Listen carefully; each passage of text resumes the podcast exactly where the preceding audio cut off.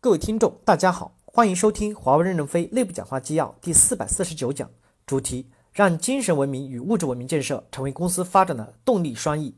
旅客学习任正非在道德遵从委员会第二次代表大会上的讲话的体会。本文由任正非签发于二零一七年六月二十日。第一部分：精神文明与物质文明并进并建共进，才能成为公司发展的提供健康持久的动力。从历史长河的视角来评价一个企业。最直接的方式就是看这个企业在物质创造与精神塑造上取得了什么样的成就。正如我们看到的，一个伟大的公司背后必定有一个伟大的梦想或思想。四月份，苹果、Google、微软、亚马逊占据了全球企业市值的前四位，市场对于这些企业所创造的价值做出了评价。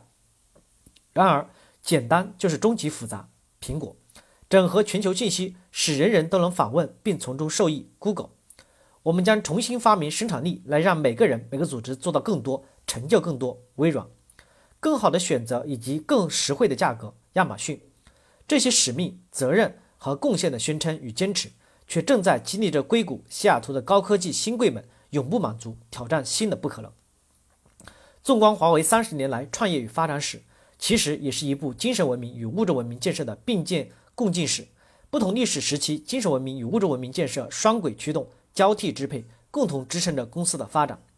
在创业初期，华为应该说一无所有，唯有先立三分天下必有华为的愿景憧憬，唯有强调身先士卒、敢于胜利的战斗作风，唯有形成胜则举杯相庆，败则拼死相救的文化氛围，唯有依靠依靠烧不死的鸟是凤凰的自我批判与涅槃。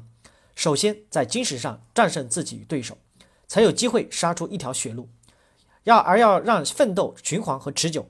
就不能让雷锋们吃亏，不能让奋斗者们贫血作战。当时哪怕负债累累，资金捉襟见肘，公司却敢于提供优于行业的薪酬待遇，大胆实施股权激励。我们每月小步快跑，获得一百到两百美元、两百元的小涨薪，心中却收获着被承认的大能量。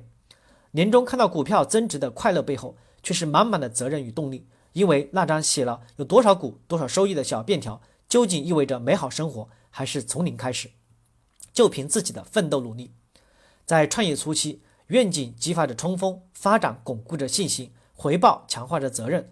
那时我们虽然戏称自己为富翁，却充满着希望与干劲。业务的快速发展让公司的物质基础积累越加雄厚，获取分享、敢于分配的薪酬激励循环让物质激励资源越加丰富。每年平均超过百分之十的工资薪酬提升，激发了公司在职员工的拉车的积极性、能动性。战略寻常奖金、艰苦地区职级外挂一到两级等倾斜措施，有效地解决了发展中的难题。自己与自己比，看改进的经营奖金产生机制，让员工及时收获了奋斗的回报。千千万万的七零后、八零后，他在们在创造价值的同时，摆脱了一贫如洗的生活窘境，过上了体面的生活，甚至成为家庭与家族的经济顶梁柱，获得了家人、朋友、同学的羡慕与尊敬。应当承认。在公司业务不断迈上新台阶的过程中，物质激励驱动作用的直接性与高效性得到了最大的发挥。物质激励的增量带来了更大的激励边际效果。